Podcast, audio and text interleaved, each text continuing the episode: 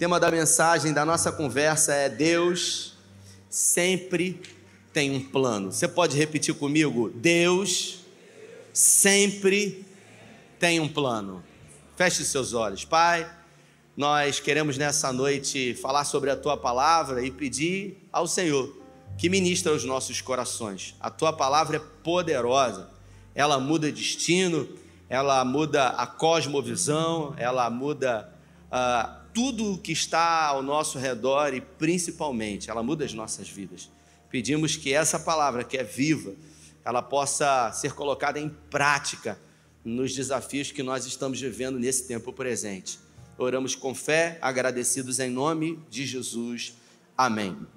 Êxodo capítulo 3, como eu disse, está escrito assim na minha tradução: Moisés pastoreava o rebanho do seu sogro Jetro que era sacerdote em Midian.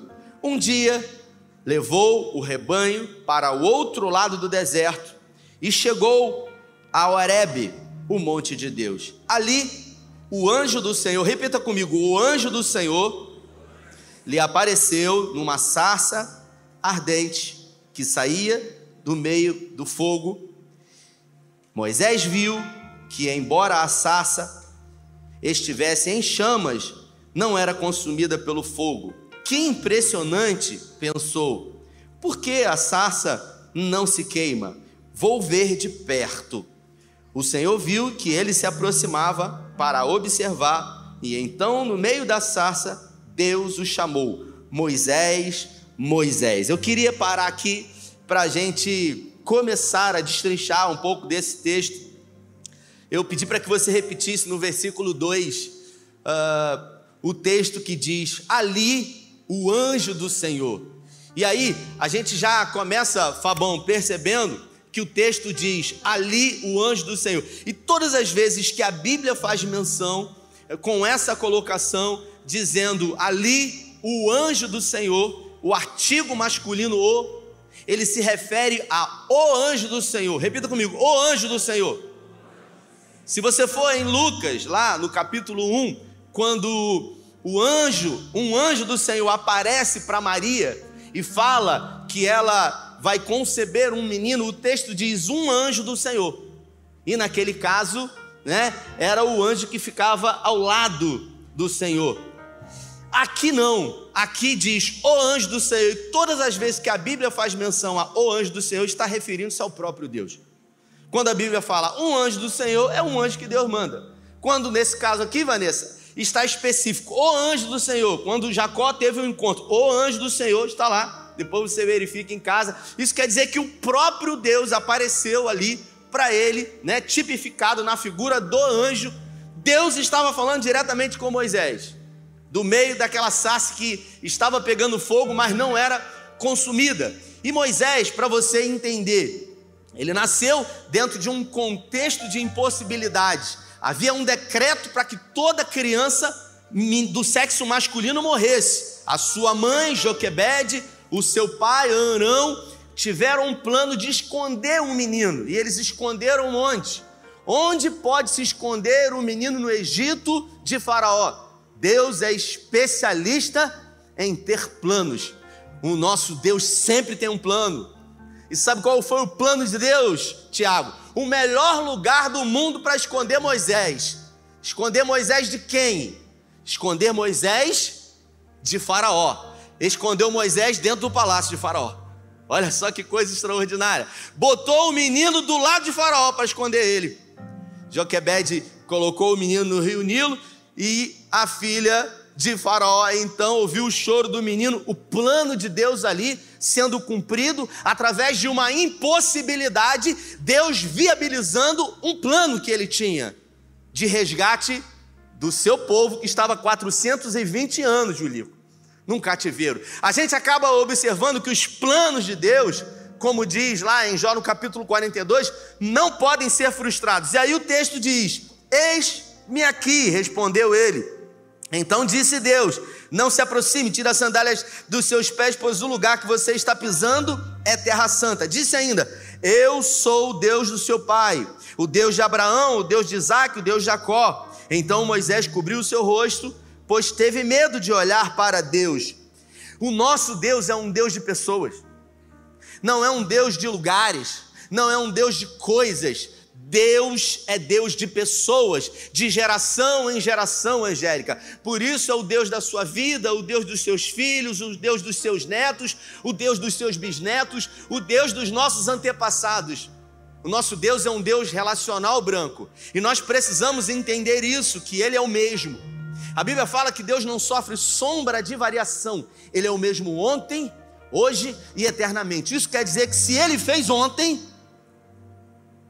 Ele vai fazer hoje. Se Ele fez ontem, não é que Ele pode, Ele vai fazer hoje. Porque Ele é poderoso para fazer. Se você observar em Gênesis no capítulo 1, no versículo 26, eu até gravei um stories hoje sobre isso. Diz que Deus disse: façamos o homem a nossa imagem e. Quando alguém diz para você e você escuta essa frase, Darley, façamos o homem a nossa imagem e semelhança. Isso revela um plano. Isso revela um projeto que está sendo verbalizado para ser idealizado. Isso quer dizer que Deus tem planos. No capítulo 3, depois da queda do primeiro homem, o texto diz que Deus ali revela o seu plano de redenção, o seu plano de salvação, Júlio. Ele diz: da descendência da mulher nascerá um que pisará na cabeça da serpente, e essa lhe ferirá o calcanhar. Está falando da vinda de Jesus, no capítulo 3, no versículo 15 do livro de Gênesis. Deus tem planos. E se o nosso Deus, que é poderoso, que é um Deus de pessoas, que pode todas as coisas, Tiago, tem planos, você imagina eu. Se ele faz planos, se em Jó 42 diz: Bem sei que tudo podes, e nenhum dos seus planos podem ser frustrados. Se até Deus faz planos, você imagina eu e você.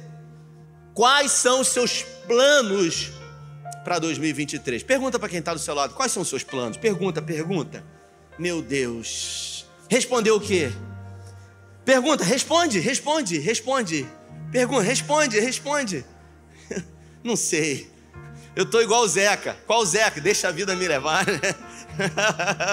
Não pode. Tem que ter plano.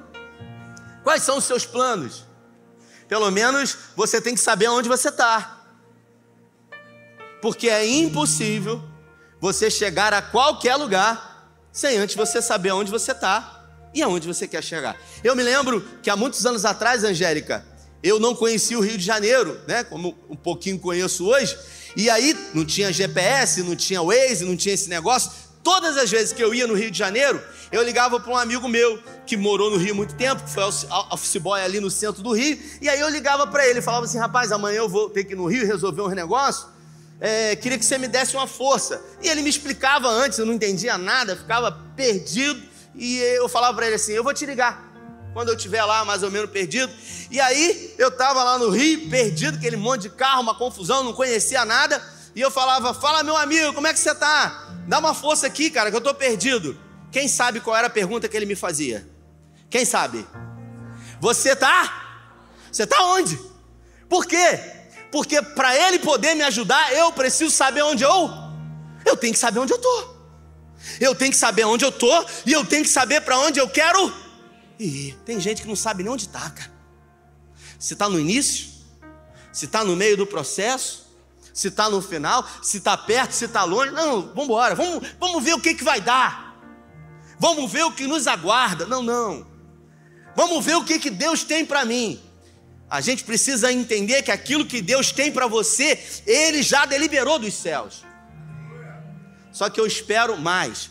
Sabe, aquela parte, Vanessa, que cabe a mim fazer e não a Deus, eu quero que Ele também faça. Não, faz tudo, Senhor. Faz um milagre em mim. Todo mundo gosta de milagre, eu adoro milagre, branco, adoro. Mas milagre só dá trabalho para quem? Para Jesus. E a gente adora milagre porque a gente não quer ter trabalho. A gente não quer viver aquilo que está em moda, que todo mundo fala, mas que é uma verdade. O chamado processo. Hum, meu Deus, que é difícil porque é dificultoso. Semana tive com uma pessoa, está vivendo um momento muito difícil, pensando em desistir, e aí eu falei para ele, meu irmão, se eu abrir em, em, Hebreus no capítulo 11 aqui e falar qualquer homem e mulher, herói da fé, e perguntar para você: você acha que foi fácil para eles? Você acha que eles não pensaram em desistir? Pensar em desistir, todo mundo até pode, rapaz. O que você não pode é desistir. Ah, não, pensar em desistir pode? Pode. Sabe por quê? Porque a nossa maior referência pensou em desistir. Quem foi a nossa maior referência? A maior? Quem? Fala sem medo. Quem? Jesus. E Jesus pensou em desistir. Que isso, pastor? É, é só você ver a oração no Getsemane. Pai, se possível for, o quê? Me tira daqui. É isso mesmo. E você imagina Pedro ouvindo Jesus falar um negócio desse. Então ele disse: dá um jeito, Senhor. E você imagina Deus, que é o Pai. Quem é pai e mãe, levanta a mão aí. O seu filho pedindo por socorro para tirar ele de uma situação dolorosa e difícil. E você sabe o que, que Deus fez? Deus, ó, se afastou dele. Como que um pai se afasta de um filho? Como que um pai, podendo não, fa não, fazer, tirar o filho da situação difícil, dolorosa, angustiante, não faz isso? Por amor a mim e a você. Porque do outro lado da balança tinha alguém que valia muito. Então, os, o nosso Deus, ele faz planos, e aí o texto diz: Disse o Senhor: De fato tenho visto a opressão sobre o meu povo no Egito, e tenho escutado o seu clamor por causa dos seus feitores, e sei quanto eles estão sofrendo. Por isso, decidi livrá-los das mãos dos egípcios e tirá-los daqui para uma terra boa, onde há leite e mel com fartura, a terra dos cananeus, dos hititas, dos amorreus, dos ferezeus, dos heveus e dos jebuseus. Deus declara que tem um plano. Qual o plano? Tirar o povo lá do Egito, Angélica, e levar para uma terra que mana leite e mana leite e mel. É o que a gente quer. Mel, mel, aquele melzinho, aquele, aquela almofadinha, é tudo que a gente, ó, chup-chup no melzinho, delicioso. Quando Moisés ouviu isso, já pensou, Lucas? Ele falando assim, pô, aí vai ser mel. Mel aonde? Mel ainda na chupeta. Não, não, mas tem seis povos morando na terra. e o que, que Deus vai fazer, Zé? Não, deixa que tá tudo certo. É tudo comigo. Essa não é uma fala de Deus. Presta atenção. Deixa que tudo eu resolvo. Não, não, essa é a fala humana. Tem seis povos, não seis homens, são seis povos gigantes morando na terra e o plano de Deus era levar o povo dele para essa terra. Só que essa terra já tinha dono. E aí? O que, que vai ter que fazer? Deus não revela. Deus simplesmente diz que tem uma terra preparada para eles, que mana leite e. Mas Deus não revela o plano todo. Escuta o que eu vou dizer para você: Deus sempre tem um plano, mas nem sempre Deus revela o plano que Ele tem para você. Deus revela para você, Edno, o que você precisa saber. Porque se Ele revelar os planos para a nossa vida, a gente não tem estrutura. Você não tem estrutura, porque assim, quando a primeira crise vem, você, ah, eu vou morrer, faz igual o Didi, vou morrer. Se desespera. Que dirá quando Deus revela os seus planos para você? Tem um, um irmão na igreja, ele não está mais aqui hoje, e quando eu fui visitar um irmão lá em Cachoeira Itapimirim, ele estava com câncer, e eu levei ele. E ele tinha sido curado de dois cânceres, dois que ele teve, em lugares diferentes. E aí ele contou o testemunho. Você imagina, vem a primeira notícia, câncer.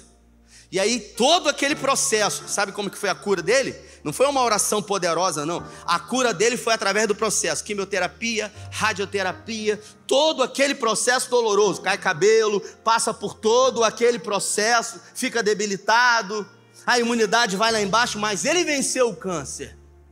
E algum tempo depois, vem a segunda notícia. Como? Agora você imagina, depois que ele venceu tudo, se no início Deus falasse assim: olha, eu tenho um, eu tenho um projeto na sua vida, um plano. Aí ele fala assim: Eis-me aqui, Altíssimo, pode falar. Você vai ter câncer duas vezes. Você acha que ele tem estrutura emocional para passar por isso? Porque a Bíblia fala: basta cada dia o seu, seu mal. E se você olhar esse, esse versículo, Fabão, você vai perceber que a Bíblia fala: basta a cada dia o seu mal. Você tem poder e autoridade e condições emocionais para suportar o mal de hoje. Só que quando você pega o mal de hoje, com o mal de amanhã, né? E o nome disso é ansiedade. O que, que é ansiedade? Ansiedade é excesso de futuro no presente. Quando eu pego o futuro, aquilo que não aconteceu, e eu coloco no presente, eu me preocupo, eu me, pré-ocupo. Fala assim, eu me pré-ocupo com aquilo que não aconteceu. Ansiedade é excesso de futuro no presente. Eu pego o que não aconteceu, o que não existe e trago agora. Aí eu pego o mal de hoje, o mal de amanhã e somos dois. Eu não tenho condições emocionais de suportar. Basta a cada dia o seu mal. Então vamos viver o mal de hoje. Vamos vencer o de hoje. E o amanhã? O amanhã não existe. Repita comigo: o amanhã não existe. Tem até uma música do Dalton aí que eu canto. Seu amanhã será melhor que hoje. Amanhã não existe. E eu vou provar para você que amanhã não existe. Porque o lugar, o, o momento mais importante na história da sua vida é hoje, é agora. O amanhã não existe porque quando o amanhã chegar, não é amanhã, é o quê? É hoje. Então não existe amanhã. O que existe é o agora. É o momento que define tudo, é o momento que eu tenho gerência sobre ele, que eu tenho poder para definir o meu futuro. Agora, o que você faz hoje determina onde você vai estar amanhã. A forma como você planeja e tem planos sobre o seu presente vai determinar o seu futuro. E aí, ele fala que vai liberar o povo uma terra que manda leite e mel. Tem seis moradores, seis povos. E ó, só gigante, meu irmão. Só que Deus, ó, Deus só fala, fica tranquilo. Ah, o que fica na cabeça do povo é uma terra que manda leite e é o que eles precisam saber. Mas e os povos? E assim, não, calma, uma coisa de cada vez. É melhor você não se preocupar com aquilo que não é hora. Estava tomando café com uma pessoa hoje, estava falando uma situação que nem aconteceu. Não, porque quando fulano morrer, eu falei, você já está matando os outros, meu irmão? Eu falei, que isso, rapaz? Você está fazendo planos de morte já dos outros? Cara, deixa deixa para sofrer na hora certa. Jesus é o maior exemplo disso porque ele estava com os discípulos, ele começa lá no Monte Sião, ele ceando, e aí ele participando com seus amigos, e aí ele fala é, para eles que, que, que esse momento é um momento reservado, tudo que o Pai tem revelado, já não chamo mais de servos e sim amigos, porque tudo quanto o Pai tem me revelado, tem revelado a voz, e ele está cantando, e aí o texto diz, o arcanjo até tem uma música, e depois de terem cantado, né, cearam e foram para o Monte das Oliveiras. É na noite que ele foi traído e que ele ia passar pelo Getsemane. Aí eles saem do Monte Sião, eles descem, vamos lá, hein, Fabão? Fazer esse percurso. Você quer ir comigo? Olha aí o jabá aí, ó. Meu Deus. Você desce para o Monte Sião. E aí, quando chega no Monte Sião, aí o texto diz assim: E Jesus começou a angustiar-se. Isso quer dizer que ele deixou para sofrer no momento que era para sofrer. Ele não sofreu antes, ele não se preocupou, ele não se angustiou, porque ele viveu o processo da forma que deve ser vivido, no momento certo e na hora certa eu vou cuidar disso aqui. Enquanto não é hora, Laerte, eu não vou me preocupar. Eu não vou me atingir por isso. Por isso que eu não assisto televisão, pô. É uma opção minha, né? Lá em casa é desenho. Há muito tempo nem até hoje não tem ainda aquelas TV aberta ou fechada, não tem mais nada. A única coisa que tem lá em casa é Netflix, por causa das crianças, YouTube Kids, YouTube. Aí eu boto um clipe, boto um negócio, mas não tem televisão, não tem nada de canal aberto, Sky, fechado, tem nada, nada, nada. E eu não assisto jornal, eu não assisto nada. Absoluta. Ah, mas como é que você se sente, fica atualizado? Eu leio a Bíblia mesmo. Isso aqui é a maior atualidade. É tudo que eu preciso. Porque tudo que eu preciso para viver o meu dia está aqui. E aqui não tem só vitória, não, pelo contrário, aqui tem conselhos.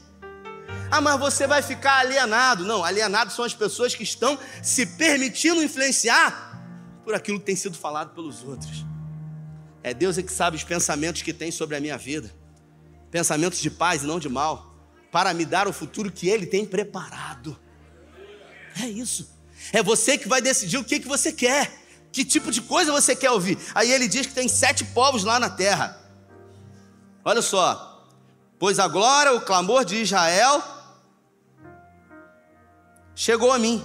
E tenho visto os egípcios que os oprimem. Vá, pois, agora, eu envio a Faraó para tirar do Egito o meu povo, os israelitas. Moisés, porém, respondeu a Deus: Quem sou eu para apresentar-me a Faraó e tirar os israelitas do Egito? Deus afirmou: Eu estarei com você. Repita comigo: Eu estarei com você. Esta é a prova de que eu sou quem o envia. Quando você tirar o povo do Egito, vocês prestarão culto a mim nesse monte. Moisés perguntou: Quando eu chegar diante dos israelitas e lhes disser: O Deus dos seus antepassados me enviou a vocês, e eles me perguntarem qual é o seu nome, eu lhes direi: O que? Disse Deus a Moisés: Eu sou o enviou. E isso você dirá aos israelitas também: Eu sou, me enviou a vocês. Disse também a Moisés: Diga aos israelitas: O Senhor, o Deus dos seus antepassados, o Deus de Abraão, o Deus de Isaac, o Deus de Jacó enviou vocês. Esse é o meu nome para sempre, nome pelo qual lembrarei de geração em geração. Moisés queria saber mais do que ele precisava saber. E todas as vezes que eu e você diante de uma caminhada, de um desafio, que a gente quer saber mais do que a gente precisa saber, a gente vai ter problema. Tudo que você precisa saber é que Deus estará com você. E mesmo que você esteja sozinho, se Deus está com você, você será sempre maioria. No Evangelho de Mateus, no capítulo 28, no último versículo, foram as últimas palavras de Jesus aqui na terra. Você imagina que você está nas suas últimas, que Deus dê muitos anos de vida a você, mas você está no seu último momento de vida. Você reúne sua família, você reúne seus amigos e você acha que as suas últimas palavras serão importantes, sim ou não? Hã?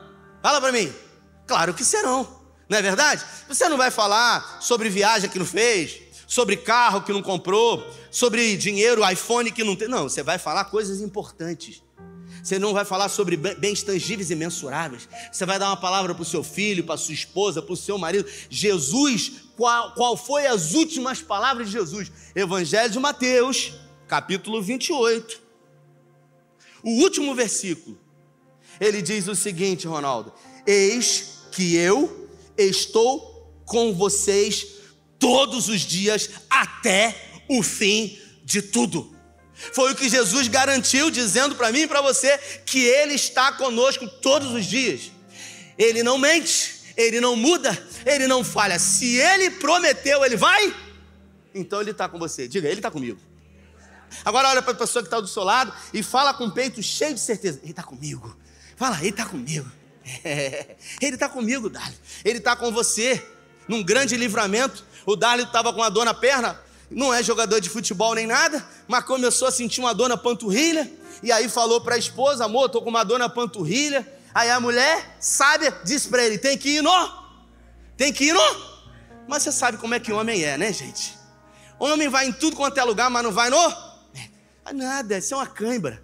Eu vou tomar uma cebalina, vou tomar uma dipirona. Tomou o quê? Hã? Tomou um Advil. Advil é tudo que a gente precisa.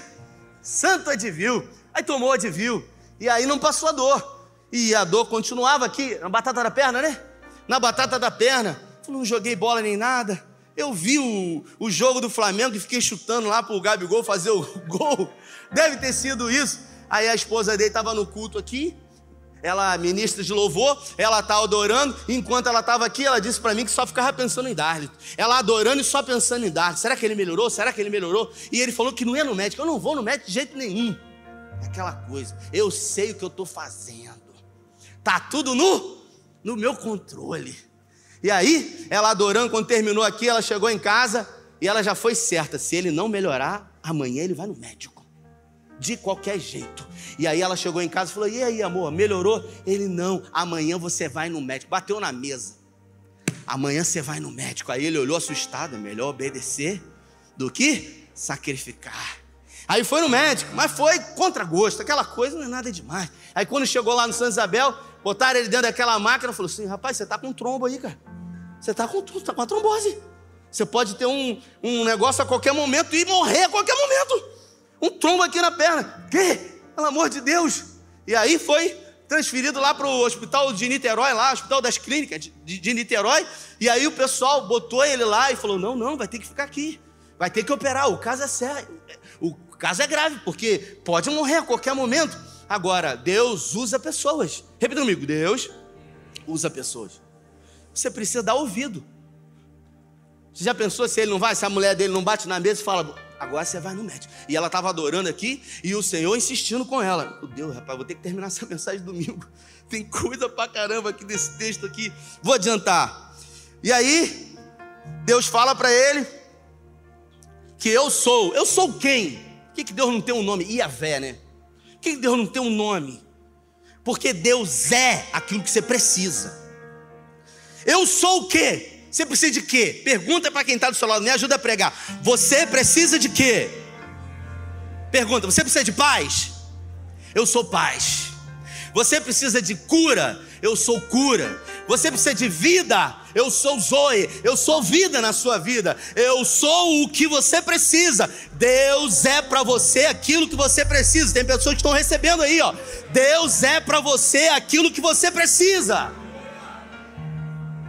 Clama a mim e responder-te-ei, e anunciar-te-ei coisas grandes e firmes que não sabes. E aí o texto diz, continua aqui o texto, né? Vou pular capítulo 4, senão não vai dar tempo. Os sinais concedidos a Moisés. Moisés respondeu. Moisés estava naquela coisa, negociando com Deus. O cara não queria, o cara estava fugindo há 80 anos, ele ficou 40 anos no palácio. Ele foi chamado. Havia uma expectativa sobre ele.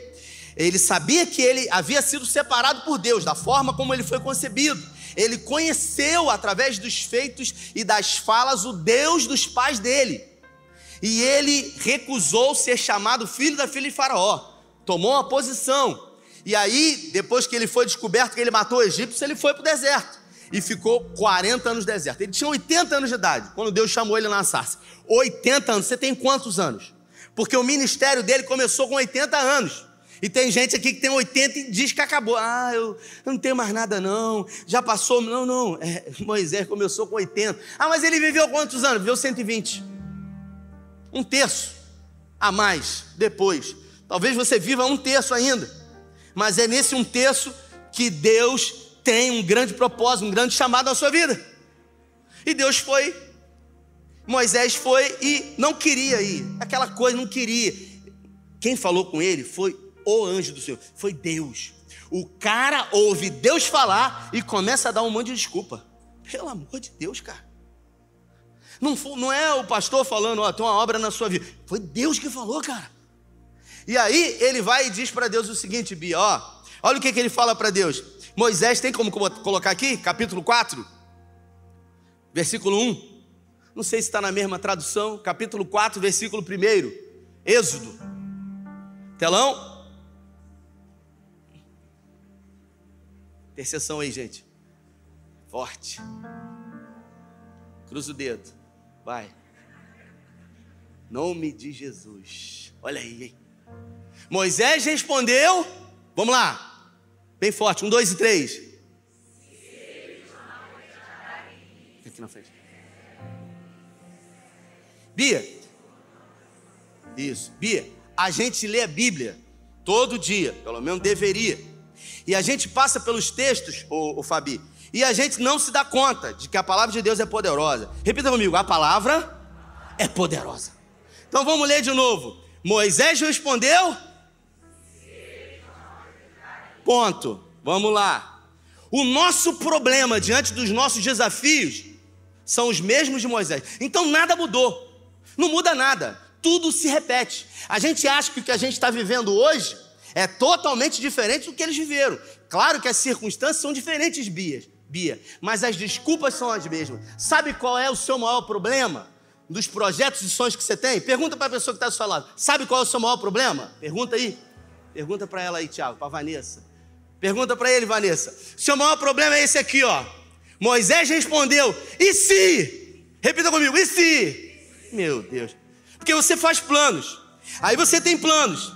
E aí, de repente, para os seus planos serem colocados no papel e se tornarem reais, qual é a primeira coisa que você pensa? E se, meu Deus, mas e se? E se as coisas não saírem como eu desejar? E se o inimigo tiver furioso? E se? E foi diferente com Moisés? Porque Moisés falou para Deus: e se? E se a situação? E se a GAS não pagar? E se não sei o que, não sei o que? É, meu irmão. É. Dia um pastor teve aqui, vou nem falar o nome, um tempo atrás, tinha acabado de sair. Vou falar isso. Eu vou falar, Rafael. Aí o pastor veio aqui, o pastor foi convidado, veio pregar. Aí o cara falou: Levanta sua mão, olha, quero declarar: um dinheiro que está preso vai sair. Meu irmão, teve gente que deu mortal aí. Aleluia! Glória a Deus! Deve ser outra coisa, porque o dinheiro não saiu do pessoal aí até hoje. E se? O e se mata a gente, Julio. Porque a gente fica preso a isso. A gente fica nessa, nessa conjunção adversativa, adversativa, acho que é isso. Minha esposa é professora de português. Mas e se as coisas não saírem? E se esse dinheiro? E se essa situação? E a gente deixa de viver pela fé, Laerte. A gente deixa de ter atitude. Eu coloquei aqui. Quem tem uma palavra de Deus tem tudo o que precisa. Mas o que, que você precisa? Você precisa confiar. E confiar é ter fé. E a fé eu coloquei aqui, ó. A fé não vem de você lutar. A fé vem de você se render a Ele. Você precisa se render. Se render a quem? Se render ao autor e consumador da nossa fé. A fé não vem através de luta. Não adianta você lutar que você vai ter fé, não. Você precisa se render. Você precisa entregar os pontos. Achar que não é você que vai fazer, mas sim aquele que pode. Primeiro, você precisa confiar. E confiar é ter fé. Segundo, você precisa acreditar. Acreditar é ter atitude. Terceiro, você precisa reconhecer que Ele é poderoso para fazer. Provérbios 3, 6. Reconheça o Senhor em todos os seus caminhos e Ele endireitará as suas veredas. Nenhum processo será maior do que a promessa. Nenhum processo será maior do que a promessa. O Fabão que está aqui à minha frente, já falei dele de repente, vai fazer um procedimento na dermatologista, tá com um caroço aqui, aí fala com ela, aí ela vai e fala assim: é, você precisa fazer uma biópsia agora. Ele, ah, depois eu vejo, semana. Não, você não está entendendo. Precisou dar uma, uma incisiva nele, entendeu? Você está aí com, com, como é que é o nome? Um melanoma. Sabe o que é isso? Câncer. E aí, quando você ouve essa palavra, o chão abre. O quê? Câncer? Peraí, mas eu sirvo a Deus. Peraí, mas eu canto no coral. Que? Mas eu sou tão jovem? Câncer? Como assim, gente? Pelo amor de Deus! Que palavra é essa? A gente não gosta nem de dizer essa palavra. Câncer. Aí vai faz o, o, o, o, aquela pulsão. E aí o cara fala assim: hum, o cara que vai puxando, hum, quando faz aquela cara, você já treme na. Meu Deus do céu. E aí, deu um resultado, você acha? Não, pela cor, eu já mais ou menos. Não foi, não foi? Aí o cara já. Aí você, se você não tiver convicto de uma palavra de Deus, cara, acabou. Logo agora que eu me converti, logo agora que a minha vida está fluindo, logo agora que Jesus, que eu comecei a, a plantar coisa boa e comecei a colher coisas melhores ainda. Pois é, processo. Mas todo milagre será maior do que o processo. Nenhum processo será maior do que o milagre será maior do que a promessa. E aí ele foi, foi para a faca mesmo. Foi para a faca confiante em quem? No médico? Não, em Deus. Eu falei para ele, meu irmão, Deus usa pessoas. E falei para ele, Deus vai fazer um milagre na sua vida. Mas o milagre não é como a gente quer. O milagre é como ele deseja. Aí o que aconteceu? Milagre. Deus operou, o cara arrancou, fez uma incisão desse tamanho nele. E sabe o que ele fez? Descansou em Deus. Descansou até demais. Foi para Porto Seguro, abriu os pontos todos, ligou para o médico, o cara falou: fica tranquilo. E tá aí, ó. Fica de pé, foi curado. Você pode aplaudir o Senhor para a glória de Deus. Falei para ele, meu irmão. Você imagina você tendo o seu currículo de vida? Eu venci o câncer. É isso mesmo. Eu venci a morte. Foi o que Jesus disse para Marta. Quando ela falou, eu sei que meu irmão vai ressuscitar na ressurreição dos mortos, Jesus disse: Eu sou a ressurreição e a vida. Aquele que crê em mim, ainda que esteja morto, viverá. E se? Não tem se. Coloque de pé. Eu vou terminar domingo essa mensagem. Se coloque de pé. A Gabriela Lopes, ela fala uma frase que mexeu muito comigo. Ninguém que é forte teve uma vida fácil. Ninguém que é forte teve uma vida fácil. Porque as pessoas que são fortes, que têm saúde emocional, que não se abalam com qualquer coisa, elas são assim porque tiveram uma vida muito difícil. Não é mar manso que forma grandes marinheiros. São no meio de tormentas e tempestades. São no meio de provas e tribulações, mas em todas as coisas nós somos mais do que vencedores por aquele que nos amou. Deus sempre tem um plano. Queria que você fechasse os seus olhos.